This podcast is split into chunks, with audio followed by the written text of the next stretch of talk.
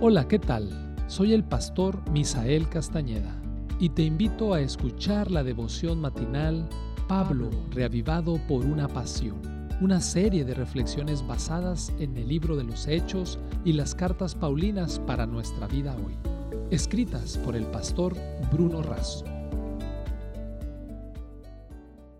Bienvenidos a la reflexión matinal del día de hoy, 6 de febrero. Te saluda Daniel Rivera, estudiante de la Escuela de Música en Montemorelos. El texto para el día de hoy lo encontramos en Romanos 1.17. Pues en el Evangelio, la justicia de Dios se revela por fe y para fe, como está escrito, mas el justo por la fe vivirá. El título, Vivir por la fe.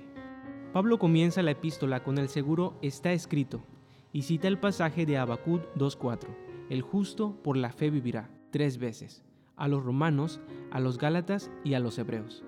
Este es el texto que Dios usó para abrir los ojos de Martín Lutero y producir el gran movimiento de la Reforma Protestante.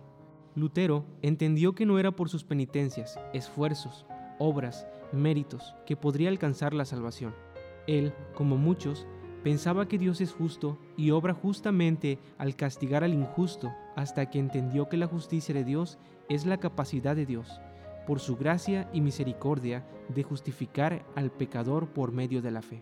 Ser justo, entonces, significa que un pecador que confía en Jesús recibe el perdón y experimenta no solo la sustracción del pecado, sino también la adición de la justicia de Cristo.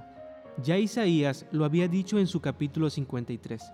Él lleva nuestros pecados para que nosotros llevemos su justicia. Fue en la cruz que el Señor adquiere derecho legal de perdonar y seguir siendo justo. Mire la cruz del Calvario y vea cómo allí la misericordia y la verdad se encontraron, cómo la justicia y la paz se besaron.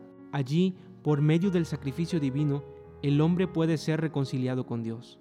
Elena White, Consejos sobre la obra de la Escuela Sabática, página 191.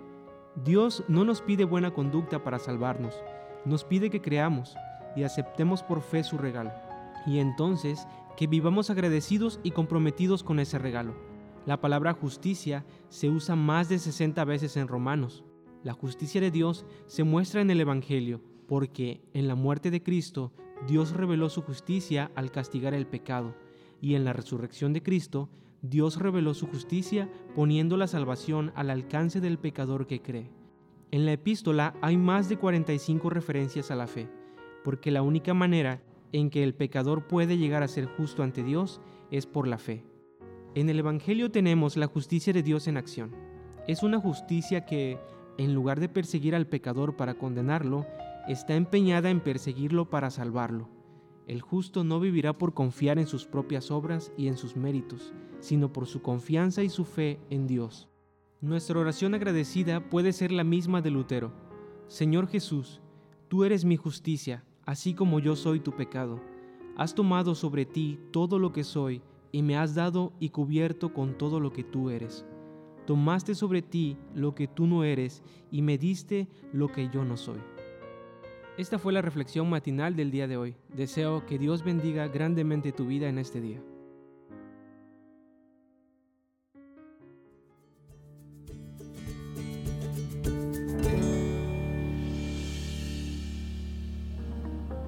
Esta fue una producción de la Iglesia Universitaria de Montemorelos en México.